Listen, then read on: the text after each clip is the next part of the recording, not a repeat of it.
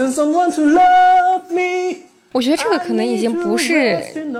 女强男弱了，就是女强男无了，因为她完全没有自己的工作和任何能够体现自己个人价值的事情。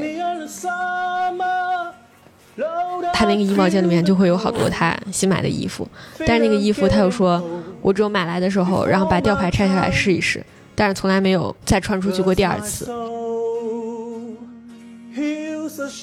张硕这个人呢，就是那种大家能想到的那种无可救药，但是又遍地都是的那种国男。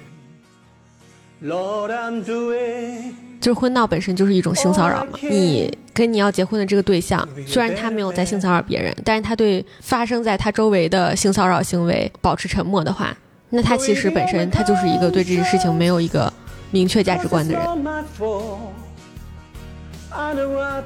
我觉得当一段关系两个人都想的是为什么我们当时那么好，现在那就已经可以分了。你对你人生做出一个这么重大的抉择，是基于很传统。传统是什么东西啊？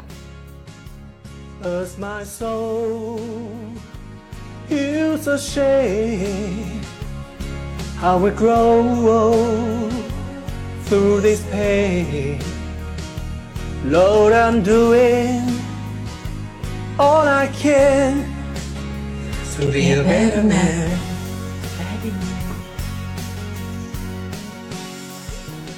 那我们直接开始了。好，我们这一期 我们之前刚刚说要录啥，就是录，嗯、一个什么婚姻家庭生活大合集，然后想从最近那个《再见爱人》第三季开始聊。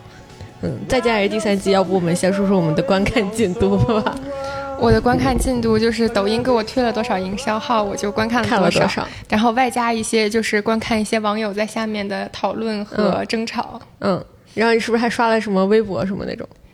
微博没有，微博就是看看朋友的，嗯但是抖音上的就是营销号没怎么没没怎么错过。但是我觉得有一个问题让我不是很想看这个节目，就是我觉得他的人设立的太 stereotype 了，对对对，就是感觉很剧本痕迹很重，所以让我不太想去看。嗯，我我是就是现在已经看到了最新的这一期，好像现在只更新了三集，反正我就都看了。然后我是再见爱人忠实粉丝，就我从第一季一直看到现在第三季，一直都在看。然后我感觉他们最大变化可能就是第一季的时候，就是第一季最开始宣传的时候，他们也感觉什么都不知道，嗯就是完全不知道怎么宣传这三个。呃，三组嘉宾的人设，嗯所以你看那个第一季最开始的那个先导的时候，你就完全不知道他们三对儿啊的那个人设到底是什么。对对对。但是你从第二季看的时候，就是你看先导，你就大概能抓住他们嗯三对感情生活中的要害。然后第三季我觉得这个更明显，尤其是我感觉第三季因为素人比较多，所以呢他们就是本身对镜头就不适应，嗯然后那个节目组就更得提前的把那个。就是他们感情里面最重要的东西给你植入到你的脑子里，嗯。因为他们三个三对儿素人可能不太学得会怎么在镜头面前自然的表现出来，嗯，对，所以就要节目组手动暴露。嗯，所以就是他，就是像我从营销号看出来，觉得他的那个剧本痕迹很重，其实就是他的一种把它标签，然后方便他营销，然后对对对。一下子去吸引观众去看，对对但是也就成为了一个把对我来讲就是 逼走了。对 把观众推走的一种营销方式。我当时看的时候，就是看先导片，我就觉得说是就是剧本蛮严重的。但是最开始看先导片，我是因为看到有傅首尔，就是最开始知道傅首尔，肯定是因为他那个上奇葩说嘛。嗯，然后当时上奇葩说的时候，我就觉得这个女的真的是，就我没有特别特别会到小嘴巴巴，对对对，我没有特别特别喜欢傅首尔，嗯但我也不讨厌她，但是她绝对是就是那个节目里面比较亮眼的一个人。对，我觉得傅首尔给我的感觉就是他很有才华，他写的东西就都是满分作文的那种感觉。啊他给我一种就是写公众号就是轻轻松松，对。呃就是一一万加点击率的那种对对对。写手。是是是，就是他特别特别会那种什么三段式论述，嗯。然后呢中间穿插一些有意思的段子，嗯。然后什么一遍、二遍、三遍他都可以打那种类型。嗯，对，然后之后我当时看傅首尔上这个节目，就我感觉所有人知道他要上这个节目，可能都有点震惊吧，因为他之前在那个奇葩说里面不是一直在讲他跟老刘的段子吗？对对对对。对，然后我一直以为老刘就是一个安于做软饭男的一个嗯，形象。这个这个通过这个节目，我们看到了老刘老刘的更多面。对对对，老刘不想吃不想吃软饭，哎，也不是不想吃软饭，老刘老刘对这个婚姻不满意，就是老刘是那个提离婚的那个人嘛。所以我最开始看这个节目是因为傅首尔这一对，但是现在就是在看的时候，我就觉得，啊，虽然我前两天看最新一集的时候还被那个傅首尔和老刘逼哭了，但是，但是那个我感觉他们两个这一对儿对我来说已经没有什么兴趣了，嗯，就我觉得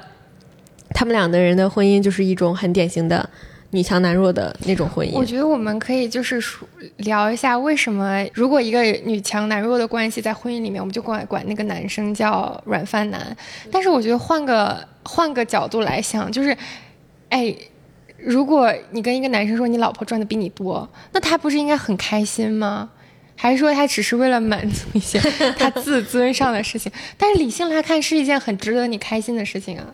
对，就是家里有一个人赚得多，难道不好吗？对啊，就无论是男、无论是女，就是赚的少的那个人，他都应该开心啊。就你有一个赚的多的人带你，而且你们两个是组成一个家庭，就对你，就是你像做一个小组作业，你们组有大佬，就是大佬带飞，嗯对你只有好处没有坏处。是，的，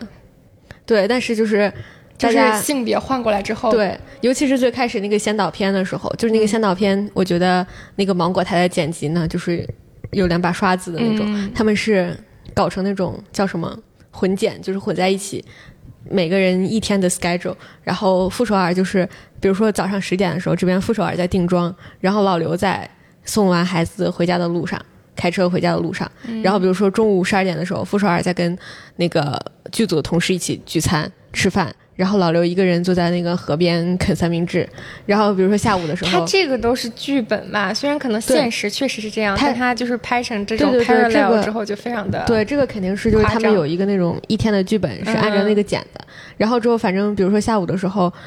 那个傅首尔在拍时尚杂志封面，然后老刘就在家刷抖音，然后就是反正一天就是这种他们会剪在一起这种。当时就是大家看了之后就会那个观察室的嘉宾就说啊，他们两个人生活是脱节的。但我当时看了之后，我就觉得说，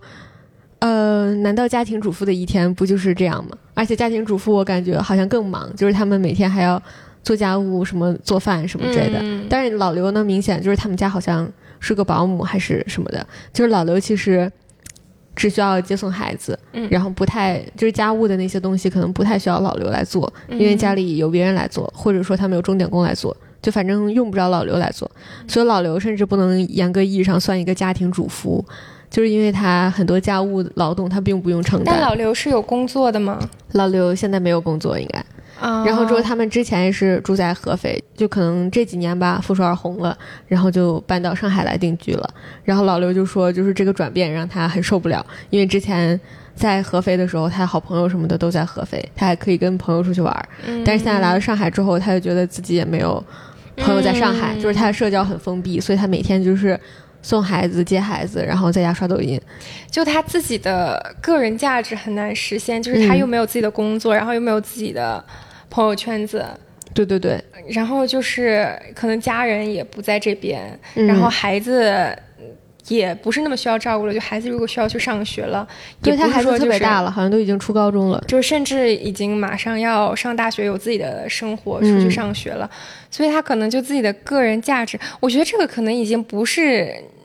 女强男弱了，就是女强男无了，因为他完全没有自己的工作和任何能够体现自己个人价值的事情。对，当时看的时候，就是好多弹幕都刷老刘抑郁了，让老刘去看病。就好像你看节目的时候，确实能感觉出来，老友可能是多少有点儿，呃，有点小病，有点大病。就是他，他可能就是整个人状态确实是一个那种比较封闭的，然后呢，比较，反正就是感觉整个人确实是一个比较低迷、比较抑郁的一个状态。嗯嗯我觉得这个让我想起的就是我的我真真实生活中的一位亲戚啊，就是是我姑姑和我表姐之间的一个一个事情。然后我跟我表姐关系也很近，所以我相当于是在他们两个人之间的一个传话筒。嗯的那样一个，就是帮两方去调解矛盾。我觉得就是其实跟老刘的情况很像，因为他们家的情况是他已经是在丧偶的情况下，嗯然后他的女儿呢也有孩子了，也就是我的外甥女儿。嗯呃，一方退休了，然后丧偶，然后没有自己的社交圈子，也是从老家过来给带孩子的这种。所以就是每一天没有任何的事情，所以他的可能全部的重心都在就是带我外甥女儿，也就是他自己的外孙女，然后外加就是管自己的孩子，因为毕竟是自己的女儿嘛。所以，但是我表姐就是她会觉得我有自己的生活，而且她自己的个性也比较强，而且他们两个之间的育儿育儿观念也很不同，嗯所以我们每天就会觉得说。就是很希望去他去看一个心理医生，帮他去疏导一些他的很多的这个，对对就是已经感觉已经是执念了，因为他可能没有办法跳出这个圈子，然后外加就会觉得，要么就是给他找个老伴儿，给他找点事情做，就可能一个人是不是就是说，在没有什么事情可以做的时候，就可能只能看到眼前很多的呃问题，然后走不出去。对，就我感觉确实是这样。就像我，就我之前那个我外婆，嗯就是我外婆不是在村里，然后我外婆是那种交际花儿，就是她她那个村里大红人，每天可忙了，然后呢什么电话呀上门来的人就不断的那种，就那种交际花儿。然后之后就是之前前两这两年，就是有一阵儿我妈生病了，然后她刚出院那会儿呢，就是我爸又要忙着上班儿，就是我爸公司还挺忙的，然后我又在外面上学，家里又没有别人，所以呢就是叫我外婆来那个北京来外婆就是我们家里。老了之后的艺人，对对对，就是来来北京来我们家里那个给我妈做做饭什么之类的。然后之后呢，我妈又觉得我外婆收拾家务不干净，所以那一阵子我们家就是请阿姨就是收拾家务，但是因为阿姨做饭又不好吃，所以呢叫我外婆做饭，可以说是一种家务的合理分配。我妈是那个大老板，然后给大家分配家务。之后，当时我外婆呢就是在北京那一段时间，就是生生把一个艺人就是变。变得非常的对，非常的内向，然后呢也没有什么交际，因为我外婆呢就是普通话也不大好，然后各就是各方面的北京又没有认识的人，可能要到一个新的环境很不适应。所以她那一阵子就一直在北京，就是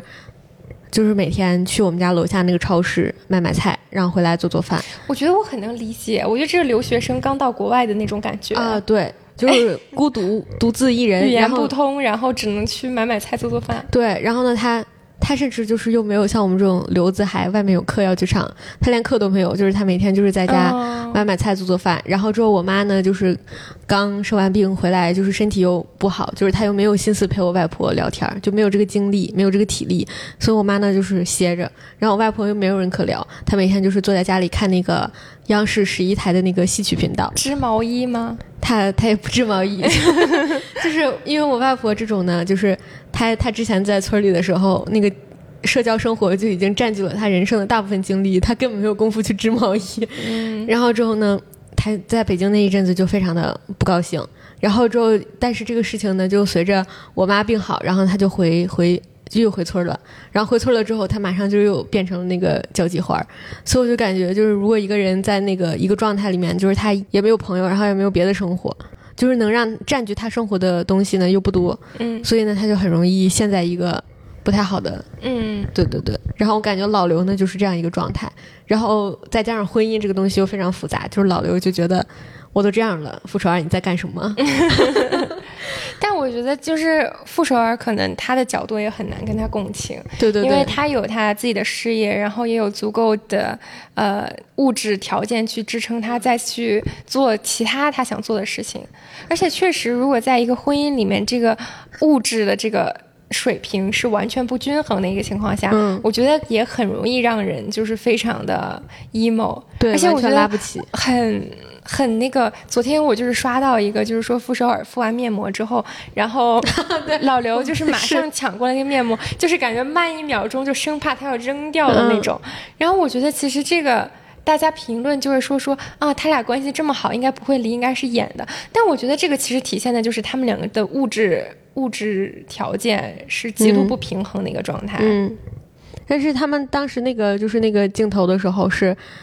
呃，就是大家还真的很多人都觉得挺甜的，嗯。因为就是傅首尔敷完面膜，然后老刘下意识的就接过敷剩下的面膜继续敷，嗯。就是有一种老夫老妻的那种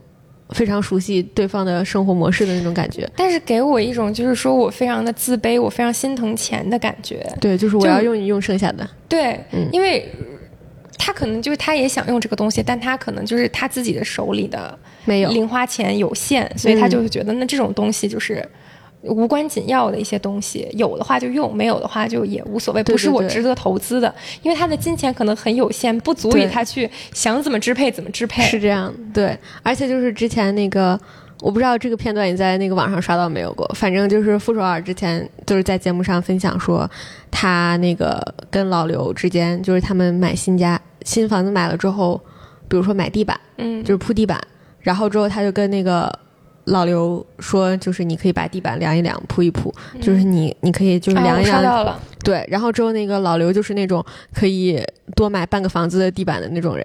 然后之后傅首尔就觉得他能力不够，对我当时其实我就觉得说，像老刘这种，就是如果你真的是一个合格的家庭主妇，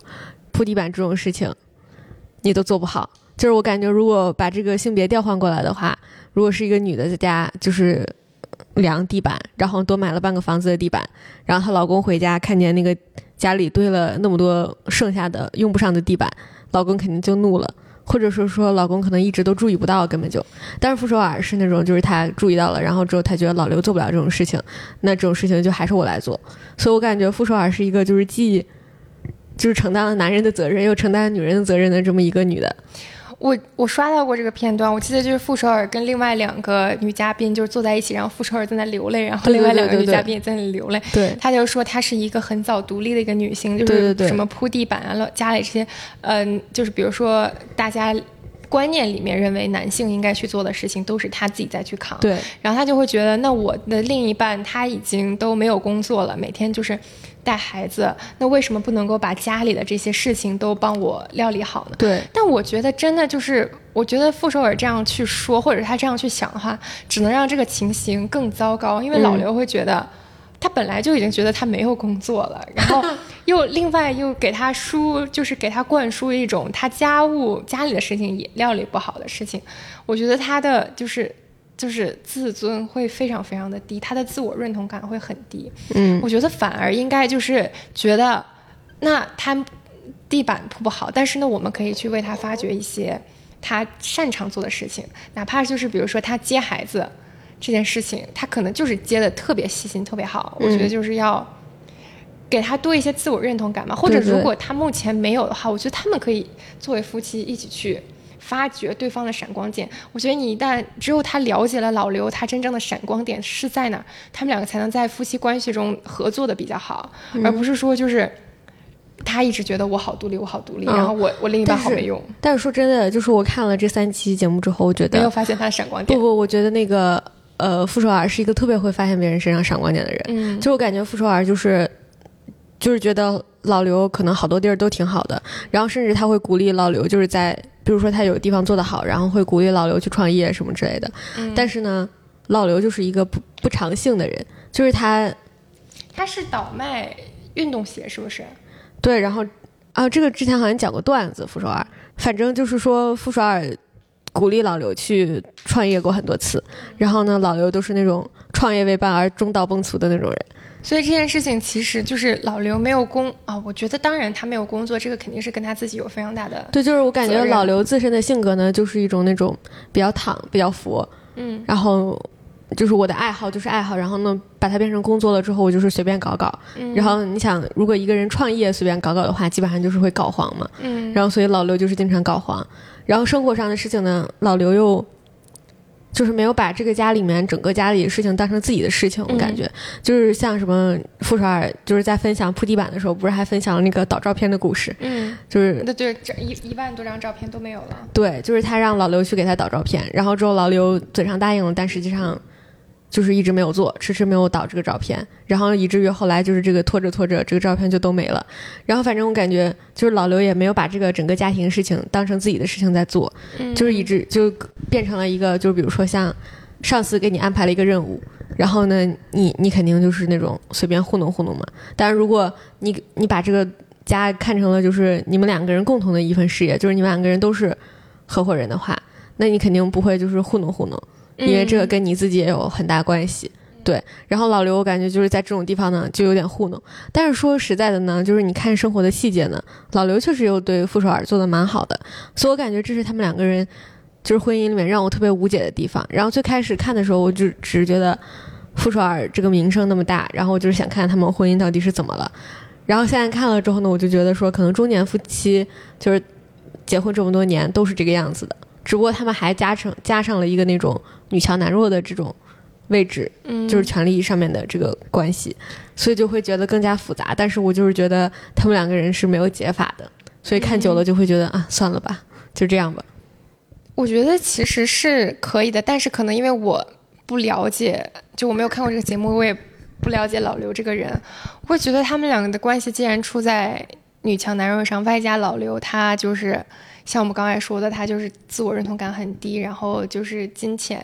上没有财务自由，然后经济没有独立，就是各种，那他就作为他一个个体，他应该对他自己负责，然后他，比如说。他就是不想要经济独立，还是怎么样？还对，是说所以就是我感觉老刘老刘选择对自己负责的方式就是跟傅首尔说我要离婚，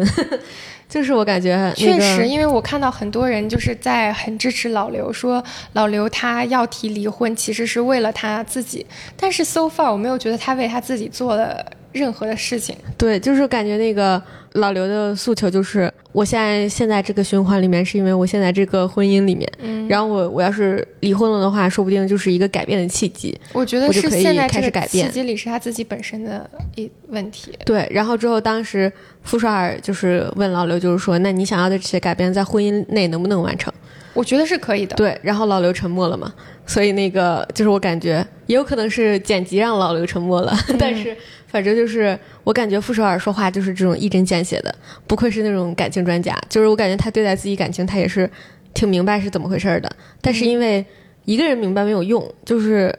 老刘也得明白才行。就我感觉老刘其实不太知道该怎么怎么做，就也不是说全是老刘的问题，但是老刘是一个不知道该怎么做的人，傅首尔是一个想采取行动，但是对方不配合的话，他也没有办法。嗯，嗯，我觉得确实，我觉得他的就是这些改变都是可以在婚姻内完成的。对他可以开始自己的生活，开始去交朋友也好，或者是他哪怕找一个爱好去做，或者是随便找一份工作去去做。我觉得婚姻里面这个金钱的问题，真的不是说就是。因为你没有办法两个人挣 exactly 一样的对，就是同样金额的钱，所以但是你至少需要有一份自己的工作，然后可以让自己独立。就哪怕你脱离了这个婚姻，你也不能只是靠着这个孩子的这个抚养权，或者是这个另一半分给你的这个钱去生活。对对对，就是你要有事情做。对嗯，然后我感觉就是像老刘老刘现在这种没事情做的状态，然后大家就这么觉得，哎呀，怎么这样好惨，真的就是好同情老刘。但我感觉就是现在他没有找到他自己的价值，首先。对，就是感觉这个世界上有那么多。就是处在跟老刘同等状态，甚至比老刘还惨的家庭主妇，就是妈妈们，对女的对，但是大家就会觉得说，哎，这个女的你怎么这样这样这样那样那样那样？你看你都已经天天吃着老公的，用着老公的，你怎么还有这么多抱怨？就是这个性别换过来的时候，然后大家就会有很多恶意冲过来。但是像老刘现在这个状态，大家反而觉得说老刘挺惨的。嗯我觉得我昨天就是我忘记在哪里看到一个看到一个观点，就是说能够在就是作为女性可以做家庭主妇，但是首先前提是他们家真的非常非常有钱，那个真的不是家庭主妇，那个是女主人。嗯，对，就是女大管家。对，但是我觉得家庭主妇这个事情真的就是。我觉得在金钱不不是非常非常有钱的情况下，就他一定会出现问题，无论是男男方还是女方。对，就是因为我看这个，就是我妈之前是那种事业型女强人来着，就是她是那种叱咤风云的女的。虽然她在职场上面可能也不是说个女大老板啥的，她就是一个某某这种事业编制里面的一个女的普通的一个员工，但是她就是属于那种。就是酒桌上也叱咤风云，然后那个工作上面也那种雷厉风行的，就是比较特别的女强人，对，特别招人喜欢。然后他嗯工作什么之类的，领导都很重视他。然后他本本可以就是一路高歌猛进，但是呢，就是我妈不是病了嘛，就很有能力、很优秀的女性。对。然后我妈是那种连穿搭都是那种事业女人穿搭的那种，就是你想象出来最 stereotypical 那种美丽干练的事业女人，我妈就是那样的，就是她连穿衣服都是那样的。然后之后我妈后来不就病了嘛？然后病了之后，就是因为非常非常非常大的一个病，然后做了一个九死一生、两个九死一生的手术，然后之后后来他就不不可能再去工作了，就是不可能再重回职场了，他就一直在家。然后刚开始的时候，最开始大家所以他之后长期也是这样的一个状态了吗？，对，就是他他那个相当于已经是退休了。对他那个工，就是他那个病，大概是我上大一的时候得的，所以现在已经三四年了，三年了。然后之后他最开始的时候，因为刚九死一生回来，回家的主要目的就是养病，就是大家也不知道他的病就是能恢复到什么状况。但是现在辞职了。对，就是也不能说辞不辞职的问题了，就是他不可能再回去工作了嘛。嗯然后之后呢，他现在呢就是身体恢复到了一个就是在家行动，然后呢出去逛逛超市什么的没有问题的状态。但是你让他比如说去坐个地铁从我们家坐到崇文门这种，他肯定是不可以的，就是他是他身体状况是支撑不了他做这些事情的。嗯所以他就是更不可能就是说你在那个职场九九六什么朝九晚五什么的，他不可能嘛。然后现在就是等于说他在家就是一个全职主妇的在家的状态，就是我妈到现在就我感觉就是她人生中的非常大的一个落差。嗯，但是呢，就是我们家肯定也有一些先天的优势在，比如说我们家人就是很少，就只有我和我爸还有我妈，我们三个人。然后我又一直在国外上学，所以家里只有我妈和我爸，所以他其实。嗯，比起比如说家里七八口人的家务劳动，他肯定他没有什么太多需要操心的对事情。他家务上面的东西肯定很少，而且你又已经就是上大学，可以不用太对对操心。对，然后再加上比如说我们家的经济能力其实是可以负担起，比如说有一个阿姨来我们家做保洁的，嗯所以呢，就是我妈真的她不想做家务就可以叫保洁，嗯。然后我爸也不会就是在这种事情上面，我爸是一个还是蛮体贴的一个男的吧，嗯。就是在这种事情上也不会苛责他，就是我爸是完全就是以我妈的身体为优先的这个状态，对嗯。我觉得婚姻是这样的。对，但是呢，就是我感觉，就是即使这样，就是我们全家已经给了我妈，就是我感觉一个普通家庭能给的最大的支持，就是可能各方面已经给的很好了。然后我妈也一直觉得，就是我跟我爸在这个事情上面做的非常好，但是呢，就是我妈还是避免不了的，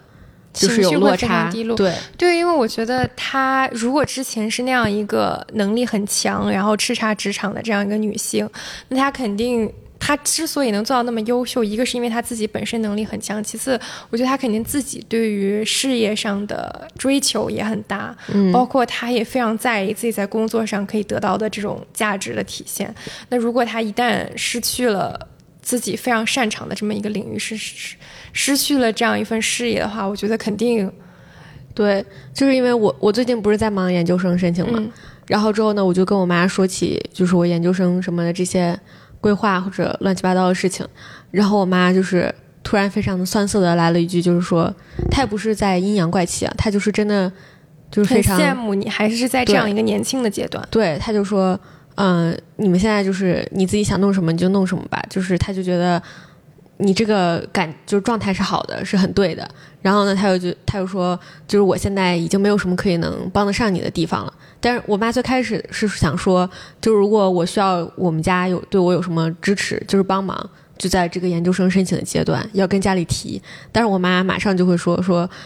嗯，但是我想来感觉也没有什么能帮得上你的地方了。就是再加上他说他现在在家，然后感觉信息很闭塞，就是他很多事情已经不那么了解了。但其实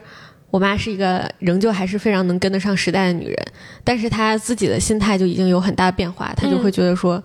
我已经被抛下了，就是她已经就是没有什么可以再再跟得上我脚步的行为了。然后之后，我妈就是我就想到我妈就是就是她生病了之后，她仍旧非常喜欢干的一件事情是购物，就是买衣服。然后之后，我妈就是每年换季的时候都会买几身新衣服穿，但是她那些新衣服呢，她就没有任何机会可以穿出去，嗯因为她没有职场需要去，然后她也没有。什么特别多场合需要出门化妆、化全妆出门，然后穿那种漂亮衣服出门。她经常可能固定项目就是她每个月要去很远的一个托尼老师的店里面去剪头发，嗯因为他一直都是在那个托尼老师店里剪头发。然后他每次就是特别珍惜能去那个店里剪头发的机会，因为他每次去那个店里剪头发，他都会穿得特别漂亮。嗯但是就是除了那个以外，他好像就没有什么再去就是出门的场合了。嗯，但是我妈就是仍旧会买很多，每年都会买。我明天短篇新衣服剧本就写这个了，很有画面感。可以。然后之后我们家就是因为我妈有个衣帽间，是属于她自己的衣帽间，就是不是跟我的衣服合在一起放，也不是跟我爸衣服合在一起放的衣帽间，是他一个自己的衣帽间。他那个衣帽间里面就会有好多他新买的衣服，但是那个衣服他又说，我只有买来的时候，然后把吊牌拆下来试一试。但是从来没有再穿出去过第二次。然后我当时就听了就很难受。然后我就我暑假的时候也回国了嘛，然后回国的时候，我妈就是从她那个衣帽间里面拿出她好多嗯新买的衣服，然后我就开始还跟她说，哎，你这个衣服挺好看，我怎么之前没见你穿过？然后马上就想到是因为她是她这两年买的，她根本就没有机会穿出去。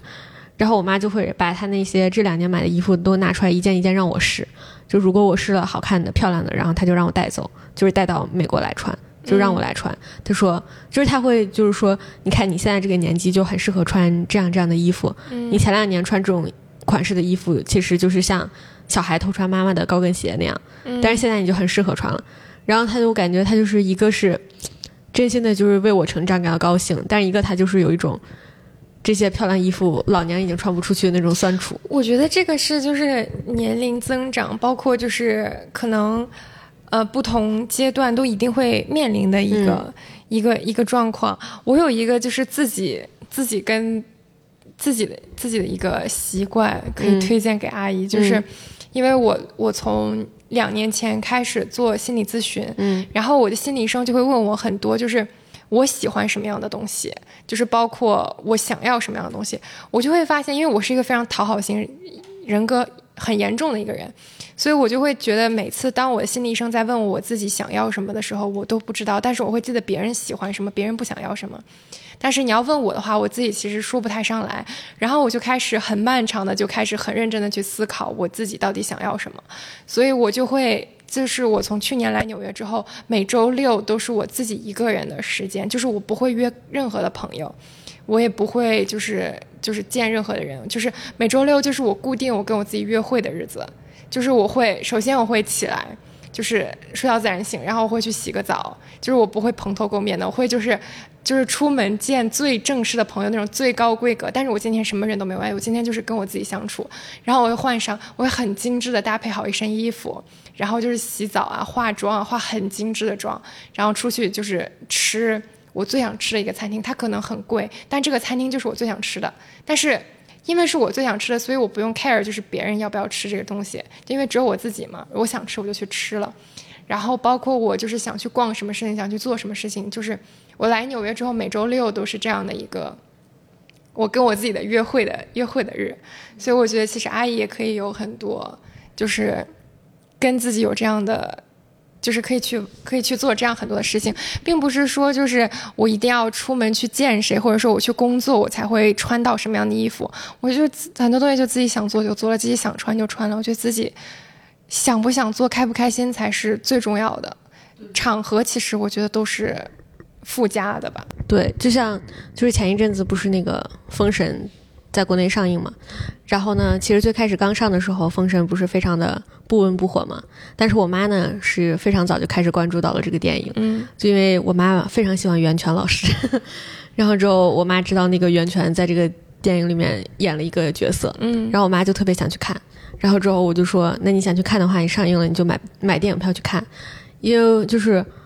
如果你让他干其他体力活，就是也不是体力活吧，就是出远门，他可能做不到。但是我觉得他在电影院里面做俩小时，然后而且电影院就在我们家楼下嘛，而我们家楼下就是万达广场，甚至我们家那个地下车库就可以直接走到万达广场里面去，所以我就觉得这个他是能做得到的。然后我就我就跟他说，那个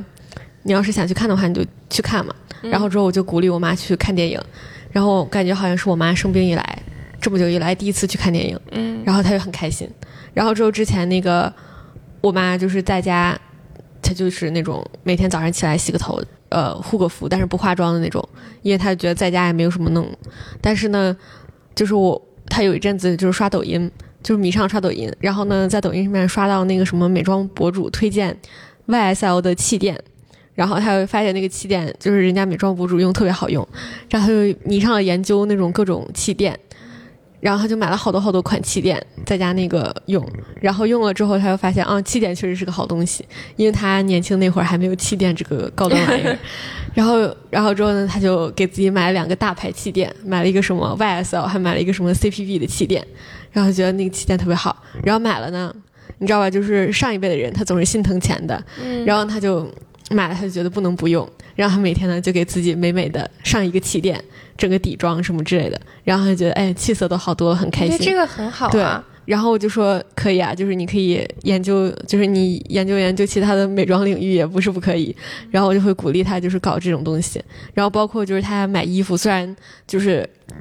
有的时候他试衣服试完了就会很很酸楚，但是购物的过程总是快乐的嘛。然后我就说，你要是那么喜欢购物的话，就是也不要想着能不能穿出去，就是你喜欢它，你就要买下来。对对，然后是这样的。再加上呢，就是幸运的，就是就是我们家有这个经济条件可以支持他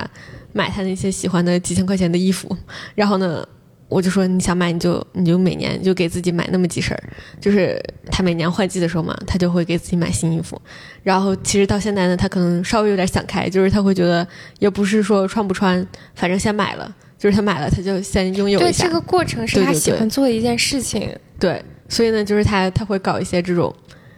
属于他自己一个人特别享受的事情。我觉得就是这个钱，你就算不买衣服，你可能就是他喜欢的事情是去打高尔夫也好，或者是去画画也好，就是他都是同样是要付出成本的。所以我觉得就是不需要太去在意这个衣服的价格。如果这件事情本身是他喜欢做的事情，那就去做。对对对，就是我感觉就是如果一个家庭主妇什么之类的，或者就是你长期在家里面，就是你一定要找一个。自己享受能给自己带来快乐的事情。对，我觉得就是人他失去一些东西，就一定会得到一些东西。就是他，比如说他可能阿姨可能失去了，就是他自己在职场上的一些，对对对，就是就是事业上的发展，但是。他同样也换来了他很多的时间，可以去做自己喜欢做的事情，就时间很自由，他不需要去烦为生活呃工作上很多事情烦心，就他可以完全的去探索他自己的生活和兴趣，其实是很好的。对，然后我妈最近的那个有两个非常大的长期目标，就是一个是我们家那个。卧室主卫的那个浴缸坏掉了，然后之后前一阵就被工人打掉了嘛，就拆了。然后现在主卫就处于一个没有浴缸的状态。然后我妈就说想趁此机会把那个主卫重新装修一下，嗯，就是只修这个主卫，这样呢就是她体力可能也跟得上，就是可以盯的工人就是修那个小小的几平米的主卫。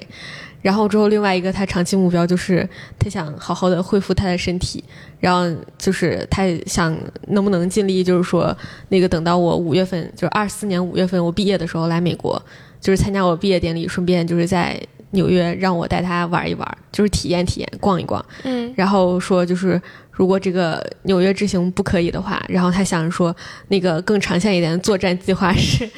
能不能就是那一年。冬天的时候，我们去日本玩，因为我们家从来没有就是在外面旅游一样的那种过过年。就我妈呢，就想就是在哪一年呢，就是在国外过过一次年，因为之前从来没有过。然后她就想就是出去旅游。然后虽然她现在的身体状况呢，可能还支持不了她出去旅游这么大的一个事情，对。但是呢，就我感觉这是她的一个非常大的目标，对，所以她也会就是在这个目标上面，我感觉就是。生活要有一些目标感，就是目标感是挺好的一个事儿，所以我就感觉，就是我妈现在对她整体的生活，整体来说还是满意的吧。就是可能是因为她有这种目标。哦哦，说回这个再见爱人，我感觉这个再见爱人到了石女士的这个近况分享，就我感觉像老刘这样的人呢，就是他已经没有目标了，他根本就不知道，就是他感觉他每天过的是机械重复的日子，就是我觉得他最大的问题就是他没有。自我存在，对对对，我觉得对这个事情我真的就是很有发言权，因为我觉得就是就是我自己的个人的背景分享，就是我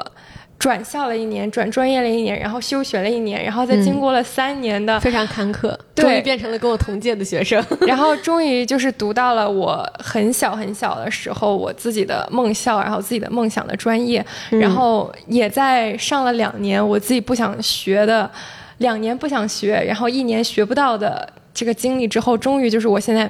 每一天都是可以学到我从小最想学的，然后就非常非常的开心。我觉得就我经常跟我朋友说一句话，我说纽约真的是就是我最喜欢的城市。虽然它就是客观来讲它的问题真的太多了，但是我每天做的事情都是我去学我最想学的事情，而且我的课都是也不算课吧，就是我其实相当于是在一个。就是我觉得很不一样的，就是我的专业的课和其他所有专业的课都很不一样。就是我们不需要坐在教室里面听课，我们只需要就是 actually 的去拍拍东西就好了，就像在工作一样，就很适合我这种 ADHD 的这种小孩儿。所以我就觉得，就我每天自己本身做的事情就已经太快乐、太快乐了。所以我觉得，无论纽约有任何样的缺点，在我都放不到我眼里，对因为我每天已经在做我最想做的事情了。对，所以我觉得这个真的是我自己能够感触到，就是能够有自己喜欢做的事情，非常非常重要的一件事情。对，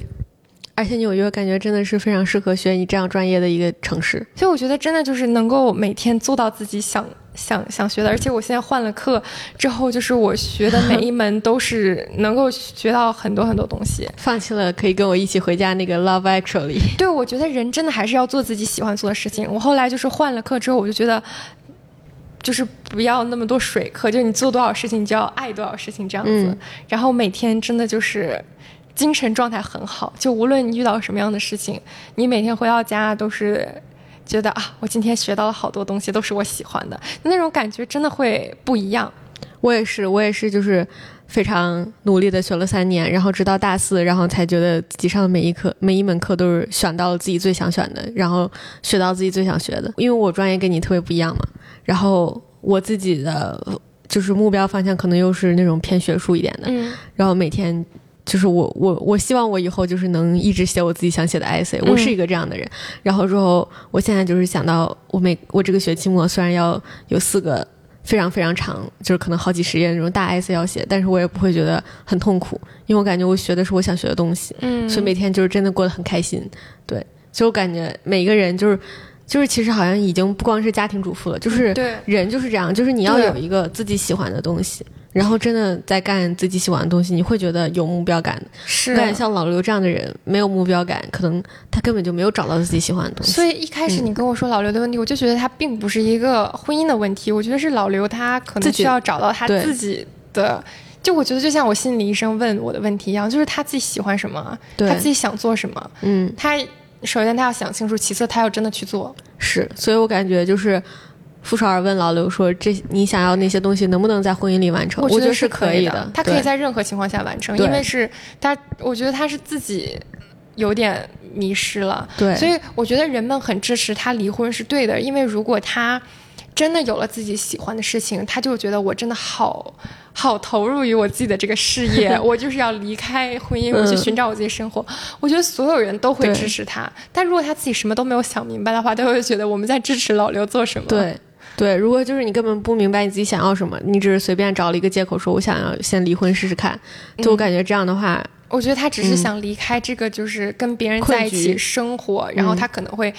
就是要看这个人的眼色，跟这个人发生争吵，然后他还要接送孩子。我觉得他可能只是想摆脱更多的东西，并不是说找到一个解决方式。对对对，就是想逃离现在这样的生活状态。他以为逃离了现在这个状态状态，他整个人就会变好。他他这个人是没有变的，他的放在哪个环境里都是一样的。其实，所以我觉得跟婚姻的问题不大。我觉得这个可能真的就是每个人都要去想的一个事情，无论是。就是包括我们刚刚聊到了阿姨，就是各个年龄段、各个阶段，可能都会都会面临到的一个对对事情。对，就感觉还是像老刘这种这种人，就是还是先向就是向内先看看自己到底要什么吧。就是他这个婚姻，我觉得婚姻不是他们最本质的那个问题，最本质问题是老刘自己的问题。对对对对，然后啊，好像这一对儿就聊完了。我想听一下你聊那个，就是嗯你说你很喜欢看的那一对儿，就是张张硕硕和睡睡睡睡。对，这一对儿我心路历程非常的搞笑。就最开始，你觉得他吸引你的点是什么？嗯，因为我最开始就感觉我看这个综艺，我如果弃了这个综艺，一定是因为这两个人。但是后来呢，就是我感觉我每天每周等这个综艺更新的动力呢，就是张硕和睡睡。我实在是非常想看他们两个人最后是怎么样，因为我感觉。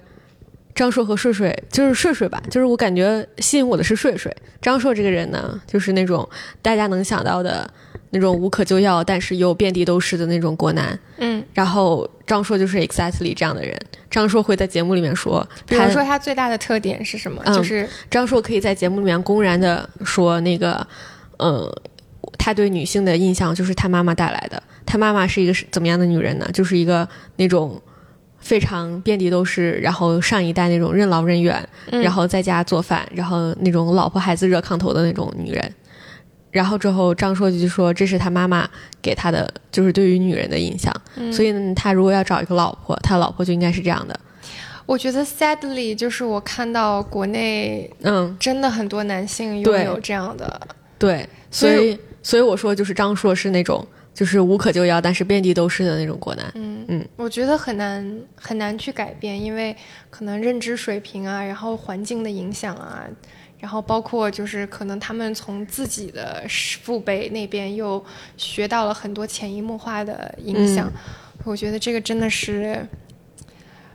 看着就觉得很别扭，但是又没有办法真的去改变他认知的一个一个事情。然后睡睡呢，睡睡是一个那种，首先他们两个人都是九零后嘛，就是还是蛮年轻的。然后睡睡是吵起架来有点咄咄逼人的女的，但是呢，睡睡我非常喜欢睡睡的一点是，她逻辑非常清晰，嗯她是一个那种。嗯，我不知道她会不会自己宣称她自己是一个女权主义者，但是我觉得她可能会点醒很多那种女生的那种女的，所以我我愿觉得她是一个女权主义者吧。但她为什么会就是这么清醒的处于在这样对一段关系里呢？对对对，所以那个看这个那个综艺的时候，弹幕里面就经常刷说睡睡就是那种清醒的恋爱脑，嗯，就是什么都懂，但是他是恋爱脑。对，然后之后我看那个他们两个人这个节目上面宣传他们两个人最大的那个一个核心矛盾嘛，就是他们那个婚闹的事情。嗯，就是他们当时办婚礼的时候呢，睡睡和张硕各自请了自己的好朋友做伴郎和伴娘嘛。嗯然后之后呢，有一个伴郎就去那个婚闹了其中一个伴娘。嗯嗯，然后节目里面具体没有说到底是做了什么下三滥的事情。嗯但是呢，就是会闹的以至于大家都非常不愉快。嗯然后不愉快到就是睡睡跟那个伴娘的关系都淡了，就是嗯现在可能基本上都不怎么来往了。嗯，可能我觉得给那个伴娘心里留下了很大的很好的朋友，对，要不。要不怎么不会让她当伴娘嘛？嗯对吧？就是之前是很好的朋友，然后之后当时呢，睡睡就是说，当时在那个现场的时候呢。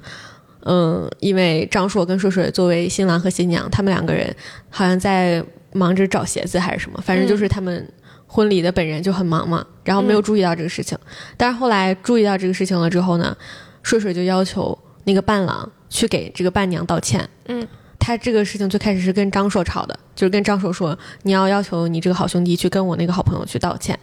然后张硕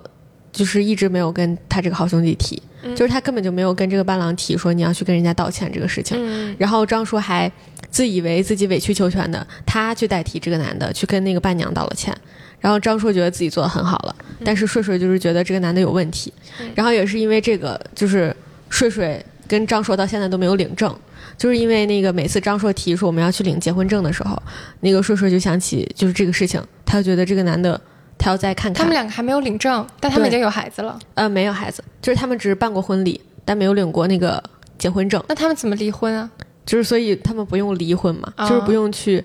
领领离婚证，因为他们根本就没有结婚证。就可能分手是吧？对，但是要分开嘛。然后之后那个睡睡，他就他当时就是在那个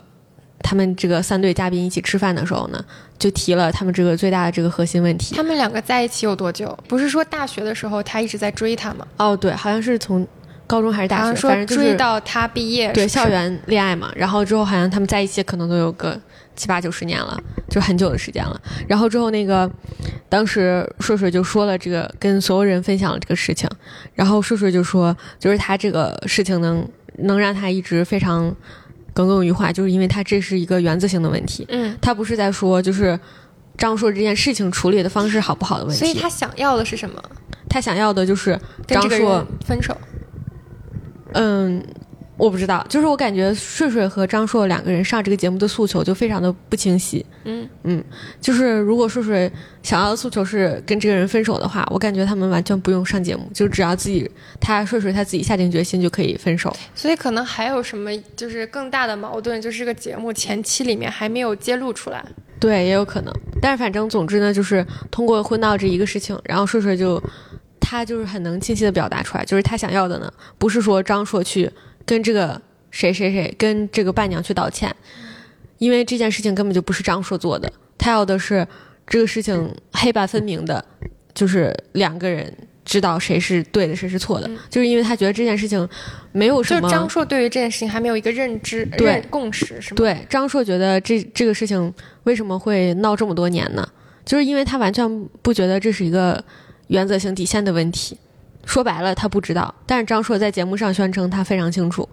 然后那个睡睡就一直要求这个张硕去跟他这个好兄弟说明白，但是呢，张硕就一直没有做这个事情，就是这么多年都没有做。然后当时那个其中有一个嘉宾，就是我们还没有提到另外一对，然后那个女生就跟那个睡睡说，就是当时睡睡在就是饭桌上说这个事情的时候，那个女生就。帮腔嘛，就跟睡睡说说，我知道你当时肯定特别难受，因为张硕没有站在你这一边。嗯，然后睡睡就说，不是，不是说让他站到我这一边，是让他站到正正义和道理的这一边。就是因为睡睡非常清楚这是一件黑白分明的事情，而她的男朋友没有选择站在那个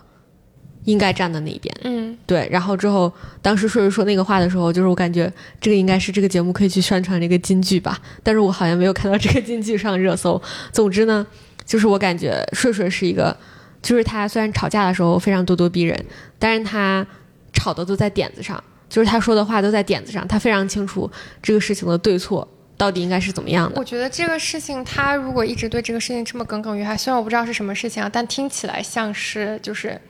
就是能够判判定一个男生的一个人品，嗯，最基本的就是品行的这样一个事情，所以我觉得如果他这么介意他自己的未婚夫能不能在这件事情上跟他达成共识，他其实就是在想说这个男生是不是也有一个对对好的人品，有一个男生好的品行，有没有一个共识？对那如果这个男生一直没有办法达成共识的话，说明这个人跟他在思想上是不合适的，或者说这个男生本身是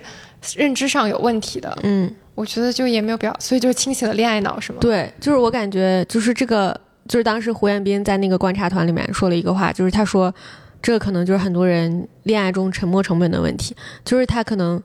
不是在舍不得这个男的，他可能是在舍不得自己的沉没成本，就是他跟这个人谈了这么久的恋爱，然后现在就是要这样子分手，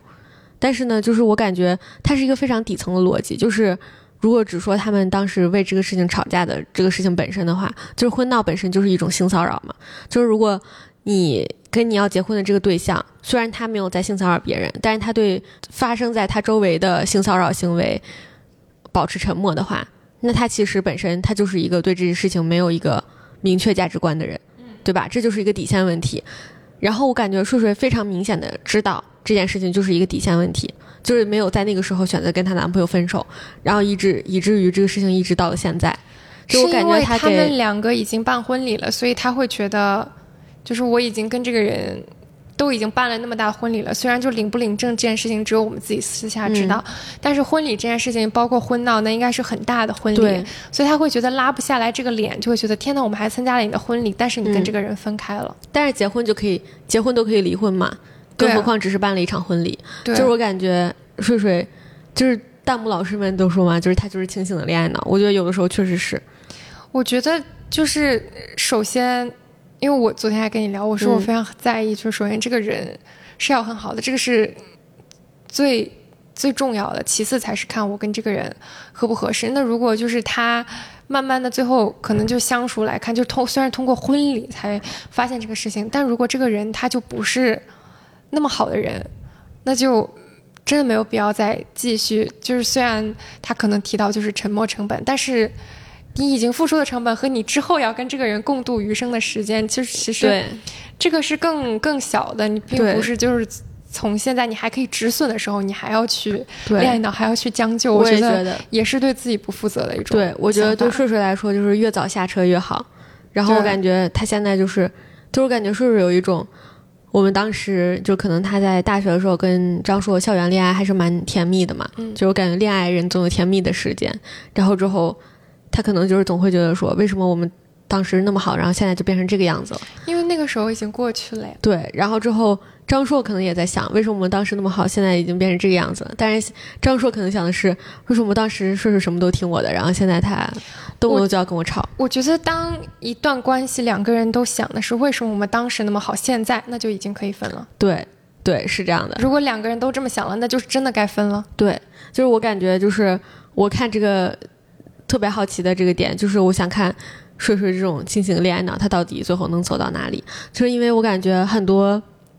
就是很多很多女生，其实她在恋爱里多少都有点这样，就是感觉这个男的啊，他这这点也不太好吧，就是这儿好像不太行，嗯但是呢，他那个哪哪哪儿对我还是挺好的，所以我们这个恋爱还可以继续谈。就是很多人都是在现实生活里面都是这个样子的嘛，就像那个我室友啊，他在这个节目里面叫瑞瑞，就是他他谈恋爱呢，他经常就是也是这样子的，嗯就是他他他经常会说我这个东西，比如说某一样东西，比如说我们说喝酒，就是他、他经常会说，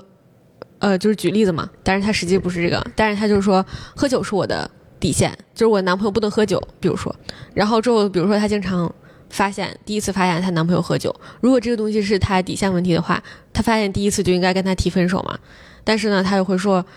嗯，但是这个男朋友平时对我还是挺好的，他除了今天喝了一次酒以外，他别的事情他都蛮好的。我觉得没有但是，这都是你的底线，你为什么还要加但是呢？对，所以他就会说那个，那我再跟他谈谈，我不会马上跟他分手的。然后他可能第二次又抓到这个男的喝酒，然后之后他之后我们大家就都会再提醒他，作为他的朋友嘛，一而再再提醒他说，喝酒是你的底线的话，如果你已经抓到他喝了两次酒了，那你就要跟他分手，嗯证明这个男的不可能为你做出改变的嘛。然后他就会说。嗯，可是还是挺好的，所以就是他可能抓到这个男的很多次喝酒，他也不会跟人家分手，但是明明喝酒是他的底线问题，所以我感觉就是生活中很多女的都是这样的，就是他，他明明他的那个对象在底线上面一而三再而一而再再而三的触犯底线，但是他还会想到说他平时其他地方对我还是挺好的，所以不跟人家分手。我就觉得这种时候，虽然就是说起来像我我这种人，其实我是无法理解的。但是我发现就是目前周围很多人是这样的，我就会觉得很震惊。自己面对问题的时候，就有一种又清醒又嗯，对，不清醒，感觉就是拎不清的感觉。对对对，所以呢，就是我感觉睡睡这种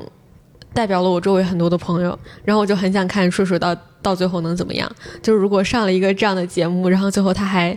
没有成功解决掉他这个问题的话，可能他上节目未必能够解决掉，但是我觉得他有个这个录像之后，我希望他下节目之后可以看自己的节目。你去看一看吧。就是我感觉，那个开着弹幕看看，看看弹幕老师们怎么劝你分手的。就我感觉他确实应该分手。就是这种男的，你知道豆瓣有一个那种劝分小组吗？就是感觉这种男的放到那个豆瓣劝分小组里面，就会就会被大家评论说，这下次看见你发帖，一定要是跟这个男的已经分手了。如果你不分手的话，不要在这个帖子里让我看到你。就是他是属于这种这种类型这种状如果有。这种劝分小组的话，就是说明其实有非常多不健康、对不就是该分平但是有问题的关系存在的。嗯，所以说，现现在这个，现现在的这个呃这个年代，就是健康的关系是非常少见。对 我我我个人觉得非常少见。反正就是我周围，我周围这些我看到的恋爱，就说可能我比较熟悉的，知道里面很多小故事的这种恋爱，我觉得多少是有点大毛病。嗯，然后我会觉得说，因为我现在是单身的一个状态嘛，然后会觉得说啊，如果这样的男的，我当时为什么要跟他谈恋爱呢？嗯，然后，但是我周围这些人都又一直处在这个恋爱里面，我会觉得说挺奇怪的。所以，就我感觉健康的恋爱真的蛮少见的。我觉得就是我现在的这一段感情，很多人就会觉得，就包括我可以非常真诚的跟我的男朋友就是去聊，我觉得我们应该去分手这种问题。然后我身边的很多朋友就会觉得我之前是一个很恋爱脑的人，然后我看我谈这段感情就是非常的理智和清醒。但我觉得这个真的是对的，因为你、因为你要谈一段很健康的感情，跟你真的去喜欢这个人，我觉得是不冲突的。因为我觉得就是你无论是多么喜欢这个人，一定要保留一些自己的理智去，就是跳脱出来看这个关系是不是很很健康、很开心的。我觉得两个人在一起就只有，包括我跟我男朋友就是说，我说我们两个在一起就只有一个共同的目标，就是让我们两个更开心，然后再保证这是一个非常健康的感情基础下，如果这个共识没有达到的话，那没有必要没有必要开始这段感情，因为也没有必要继续这段感情，因为我们两个分开，我们两个人都是可以活得非常好、非常积极的两个人，但如果在一起没有更好的话，就没有任何的必要，它只是让。我们两个在一起更好，可能是因为我之前有过非常不健康、非常不开心的，然后经历了很多年的单身，然后我现在就是已经稍微长大了一些吧。我会觉得，就是我我开始这段感情的目的，就是觉得我现在就是要谈一段非常非常健康和成熟的关系，因为我觉得我也到这个年纪去经营一段很很健康的感情，所以就谈的很很理性，但是自己是很开心的，而且你也知道，就是对你自己是非常有益的一段关系。所以我希望所有关系都是像这样的。对对对，就是我感觉一个人在一段关系里面比较好的状态，就是你刚刚说的这样的状态。然后你是不是看过《再见爱人》的第一季？嗯，就我感觉我自己的播客也也也也聊了《再见爱人》第一季。对，就我感觉童晨杰就是一个在这种状态里面的，就是人。我整体对他的观感是，就是我还是非常喜欢你的，但是那个我已经看到了我们的婚姻往一个不太好的方向走，所以呢，嗯、我能为这个婚姻做出的最后一把就是努力呢，就是一把尝试呢，就是我们来上这个节目，然后来上这个节目看一看，如果能能有所改变的话，我们就可以继续；不能改变的话，我就要离开你。就我感觉他是一个，反正就是他他还蛮知道自己想要什么的，嗯，比起睡睡来说，但我感觉睡睡呢是一个我觉得童晨杰也是一个，哦恋清醒恋爱脑嘛，我觉得他可能就只是想赚钱吧，因为他们两个现在关系也很好嘛，嗯他们可对能就只是想。想吵吵话题，嗯可能实际上对于孩子的问题，他们已经达成共识。因为我觉得孩子真的是一个，你们都已经结婚了，这种事情真的婚前就应该很好的达成共识。如果一方想要，一方不想要，那就是尽早分手就好了，嗯，就没有没有结果的。但是其实还有很还是有很多家庭就是为了孩子这个事情嗯说来说去说了很久，然后又不离婚的那种，就是因为我跟我男朋友是很好的朋友嘛，所以我们俩就是会就是各种方面啊，就无论是、就是关于 sex 啊，或者是关于孩子啊，或者是关于很多未来的生活，我们两个都会就是，因为我们本身就是很好的朋友，嗯，对，所以我们就是。就是在一起了之后，也还是之前的一样，就是像咱们俩这样，嗯，就是什么事情都会像这样这样疯狂的去聊。嗯我觉得就是孩子这件事情，真的聊很多，因为我本人是不就是不婚不育。不育，但是我男朋友就是就是他是。嗯。我觉得他是不了解这个事情，而且他是男性，他不需要嗯去经历这个事情，他会觉得啊，我妈妈很想要一个孩子，那就要吧。然后他，但我觉得他给我潜台词就是啊，我不用生，就是我不太，用去因为不是他来生，对，对，然后我就在这个这这几个月里面，就是每天在跟他疯狂的灌输，输出，然后他自己了解了之后这个事情之后，就是他就才会真的去做出一个一个选择。嗯，我觉得这个事情真的是很重要，很需要去聊的。如果真的没有达成共识的话，就没有办法继续。我身边有很多朋友，我不知道为什么已经达到这个年年纪了，其实我身边其实有很多朋友因为孩子这件事情分手。啊，聊生育的事情聊到分手了，因为它就是一个原则性的问题，嗯就如果一方很想要，一方不想要的话，那就是马上分掉就好。对，我身边其实有很多这样这样的，对，而且我感觉我已经这么老了吗？像我这种大学生嘛，就是我们可能刚开始谈恋爱的时候，嗯。因为大学其实还是一个蛮年轻的年纪，嗯，就是已经最开始谈恋爱的时候，可能不会直接就聊到这个生育的话题，对，可能谈了一阵，聊着聊着突然聊到了生育，然后发现 Oh my God，你是一个这样的，我是一个这样的，嗯，算了吧，我觉得这是一个我觉得这个就是我跟我男朋友说的，是我男朋友就会觉得，每次跟他聊一聊，我就我会很认真的，就像我们两个聊天嗯也很认真的想要跟他学习，然后我觉得就是很认真的学习这件事情之后，我们才能够去想我。要做出什么样的选择？对，然后，但他就会每次聊到最后就会觉得，天呐，我才二十二岁，我不需要去想这些。我觉得真的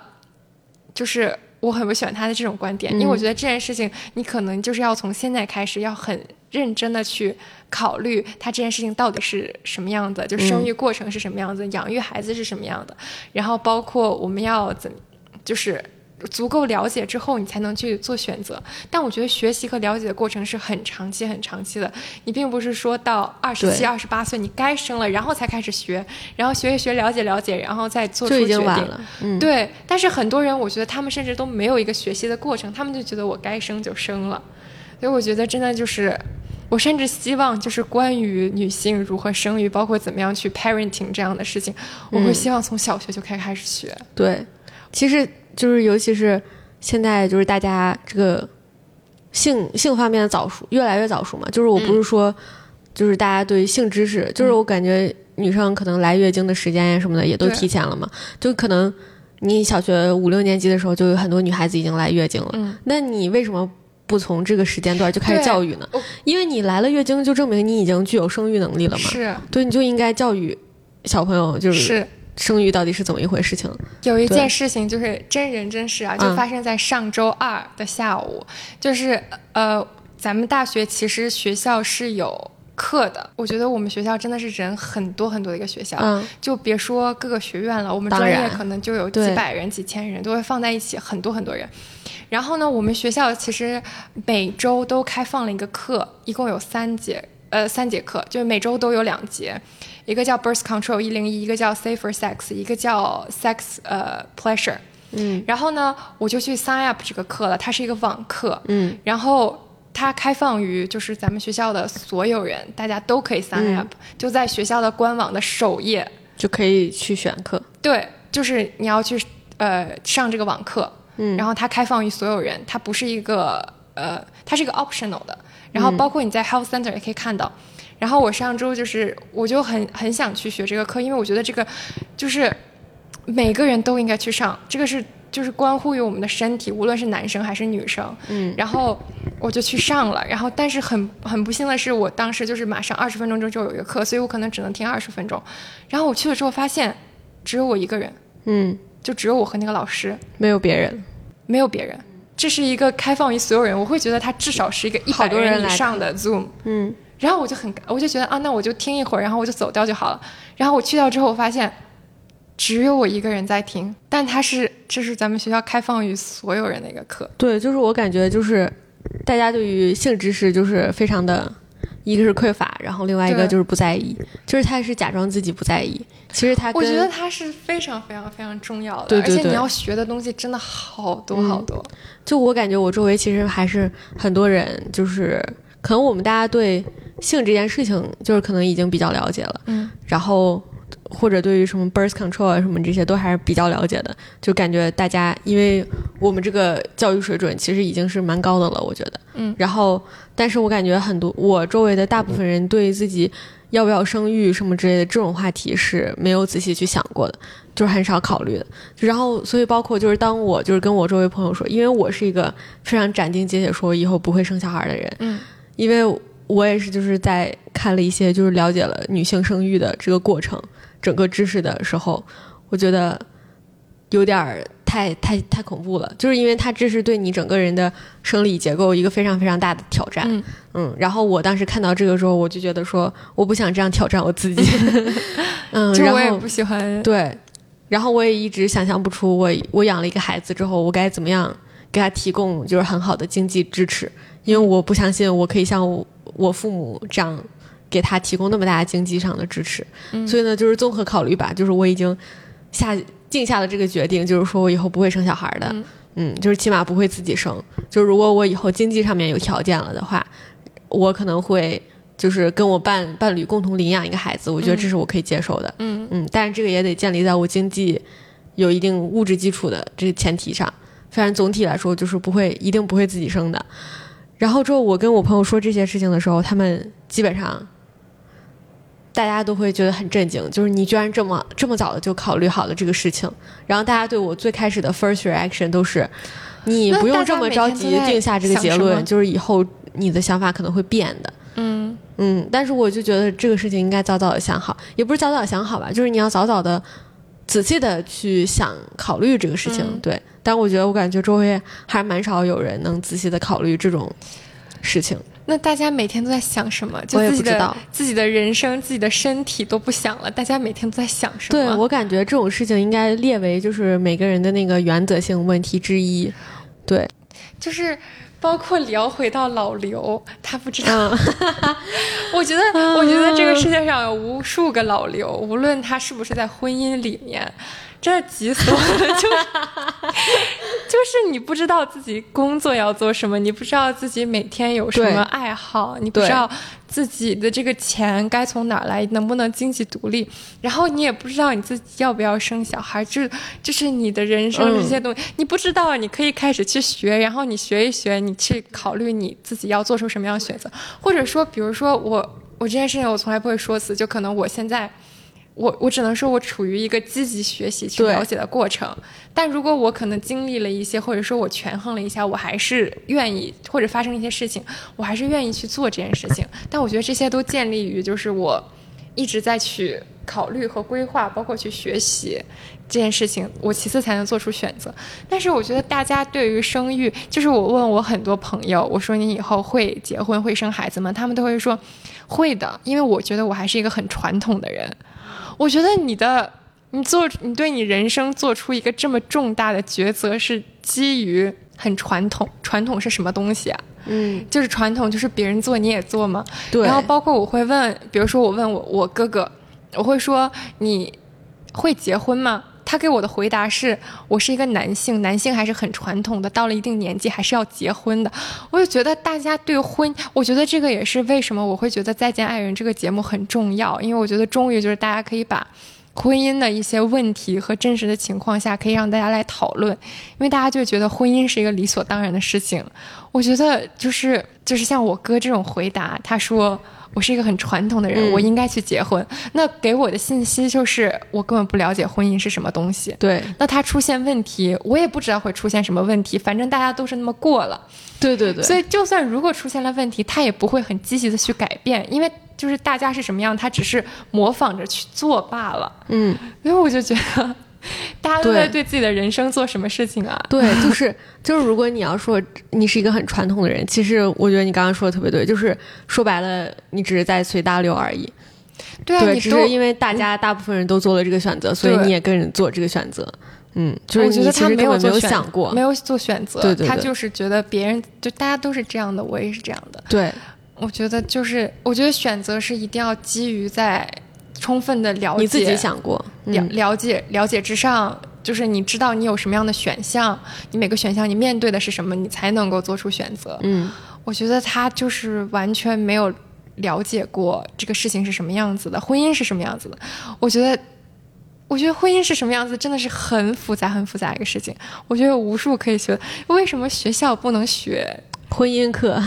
对，就是帮大家了解。当然，这个事情可能很难是课本去描述出来一个一个概念啊什么嗯的。但我觉得，就是你至少你可以跟你的伴侣有无数可以讨论讨论的东西。就我感觉这样说起来的话，老刘跟叔叔是一样的人，就是他们其实对自己的底线还没有很清楚，就是他们对这个婚姻到底应该是怎么样，或者说对于自己到底想要什么，是的，都还没有整明白。就我感觉，可能人一辈子也都整不明白，但是他们甚至还没有探索过。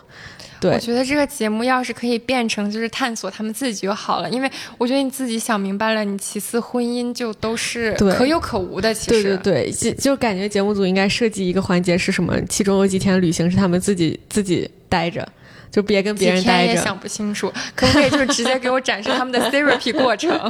对，就是给他们一人请一个李松伟，一人请一个沈一菲，就是大家去那个一 v 一对，therapy，然后之后去让他们明明白自己到底是个什么逼人。是的，嗯但是我感觉就是，就哦，你说到李松蔚呢，我就觉得，就是我一人血书让沈一菲赶紧回来，就是，但是好像听说是来推一推沈一菲的新那个新书。书，嗯，那个书叫什么？啊、什么样的爱值得勇敢一次？然后，但是我我这学期虽然 drop 了那个课，但是我把那个就是呃亲密关系的那那门课，就是 love and relationship 的那个书都买了，买了，可以可以推荐大家去阅读。嗯。呃，其我忘忘记名字了，有一本书就叫《Love and Intimacy》，然后还有很多就是相关的，专门就是研究两性的学术的书，可以推荐给大家。我到时候给你发，你可以发在那个，show notes 里面，对，在豆瓣上评分也很高，所以我觉得很开心，看到还是有人真的是很认真对对对去学。而且就是我感觉就是这个，我之前不是还跟你说起这个嘉宾的观察团，嗯，就感觉也不是说李松蔚不好，但是呢，把李松蔚换把沈一菲换成李松蔚，我感觉是个节目一个非常致命的失误。是的，嗯，就是我感觉虽然沈一菲呢。就是她也是一个从非常学术角度出发的一个状态，但是沈一菲是一个挺，就是具有女性视角，因为她本身自己是一个女人嘛。虽然我感觉那个好像微博上，就是之前沈一菲在这个节目做客的时候呢，大家都说沈一菲是一个，呃男人一样的女人，就是她在长着男性的脑子去思考。但实际上我感觉好像也不是这样吧，就是我还是觉得沈一斐是一个挺从女性出发，然后以女性视角去思考这个婚姻关系的一个人。嗯，然后之后换成了李松蔚之后呢？李松蔚，我只能说李松蔚老师，你你确实在专业方面你是专业的，但是你毕竟是个男的，对，就就是我感觉他作为一个男性呢，就是他从他就是去观察婚姻上面的很多东西，就是一个男性的视角，所以我感觉他非常容易跟这个男人共情，然后再加上就是现在观察室的这个嘉宾的构成，就是两个非常能。把这个自己的话语整合成强观点型、强输出型，然后很学术型的这个输出观点的两位男嘉宾都是男性，就是李松蔚和那个黄志忠老师，就是他们两个人呢都是男性，然后他们两个人的话呢又是那种整合能力非常强，然后可以把一个事情整合成那种高概念的那种人。但是剩下嘉宾团里面其他的人，就是像 Melody、Papi 还有孙怡，他们都是女性嘛。但是呢，而且 Papi 其实也是女女强男弱。对对对，但是呢，他们就是输出还是仅局限于就是他们看完一段视频的那种 first reaction，以及他们私人经验的分享。比如说 Papi 和 Melody，我发现他们就特别习惯于去聊，就是说。嗯，你看我的老公，他之前就是也是怎么怎么样，对他们很就像弹幕啊，对对对，他们很擅长就是做这种事情，但是他们嗯本身的局限性，他们可能也不太敢给出一些对对学术学术，对他们就是缺少那种高概念的整合能力嘛，就是他们很很难把它变成一个抽象的那种语言去描述出来，嗯，但是就是这样的状况呢，就会让我觉得说。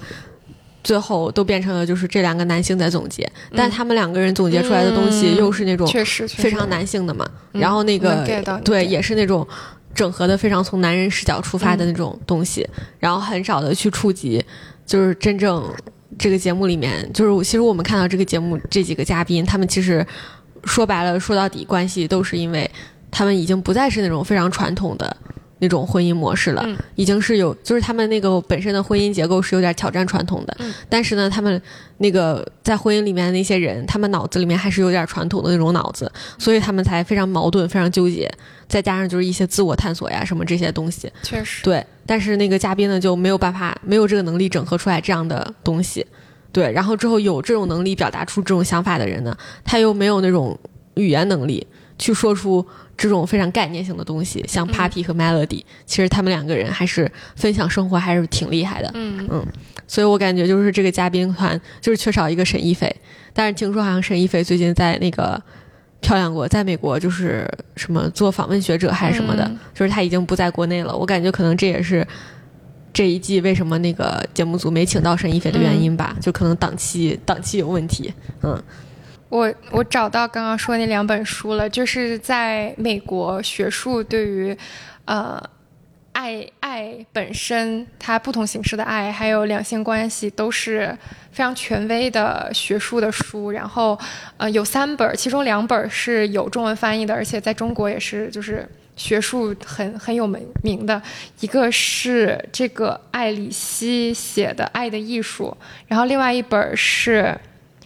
看不清这个作者了，叫《爱与岁月：精神分析精神分析视角下的爱情》，然后还有一本书，就是我刚刚说的那个《Love and Intimacy》，那个是没有中文翻译本的。然后这三本就是关于两性关系和爱情，就是比较权威的学术研究，从就是生物啊、心理学啊各种综合的。对，然后可以，我会比较倾向于先看这三本书，因为我觉得沈老师的书也是基于。这些理论，然后再结合他自己的，就是算是一个比较普世版的。对，但是肯定也是他的源泉，肯定也是结合这些理论书由来的。就是这三本书，大家都是可以在微信阅读上免费阅读的，推荐大家去阅读。真的，就是你只要下载一个软件就可以无痛读到了。对，而且我感觉沈一菲呢，就是还是虽然我没有看过她的书哈，但是我感觉她这个就是。她对婚姻婚姻的这个观点还是蛮现代的，就是一个很现代女性的这种视角，就是真的是在研究一些当代的婚姻嘛。然后感觉这个还是挺好的，所以就是我感觉我很喜欢看他的 B 站，我觉得他是有点恋爱脑的。嗯嗯，有点意思的一个，他跟那个单建刚对，商老师，我很喜欢看他们两个，他们两个合体的，嗯我都有看。我觉得他也是一个你听你听过他的播客吗？就是他有听有的听，他播客也是，就是每期都是在跟单建刚，就是跟商老师一起聊，然后就是经常看他们在播客里面聊着聊着就有点要吵起来了，还挺有意思的。。他们两个的婚姻也有他们两个的问题。对对对对对，但是他们就是还还在持续的维持这段婚姻，我感觉还是挺厉害的。有感情基础吧，嗯我觉得。对，但是商老师就是也是一个挺有意思的男人。然后剩下剩下还有一对，但是剩下那一对，就是其实节目到现在为止还没咋，没咋就是特别触及他们的核心问题，就好像在暴露了，就是说这个男的一直在控制这个女生，就是对这个女生一言一行、一举一指都要控制。但是呢，就是其实还没有仔细的在聊他们两个人，就是这几期一直都在聊的是我们刚刚提到那两个人嘛，就是感觉好像看了预告呢，好像下周要主要我们可以就是聊聊他，等到结局了之后，我们再回来再录一再重新复盘一次《再见爱人再复》。盘一下，对对因为现在对可能就是我没有看这个节目啊，就算看了，可能展现出来的问题也很少。嗯，对，嗯，就剩下的好像也没有什么特别多想聊的了。我们可以到时候再录一个下返场，总结一下 这一那个期的节目，然后展望一下新一期的节对目。，现在现在我们就是就是今天录制的时候呢，我们是就是它已经更新到了第三集、第三期，嗯然后 mark 一下，对我们 mark 一下，就是之后看他们最后发展是什么样子。可以。嗯然后我还是不看，然后还是两方 两种视角，对对对，抖音抖音营销号视角和观众视角，抖音视角和看了全期的人的视角。可以。嗯，好，那我们这一期节目就到这里啦，拜拜。拜拜。